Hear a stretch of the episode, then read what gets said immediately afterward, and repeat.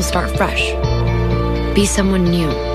今天教大家的这个句子呢，可以用在洗心革面的时候，叫做 I will start fresh, be someone new.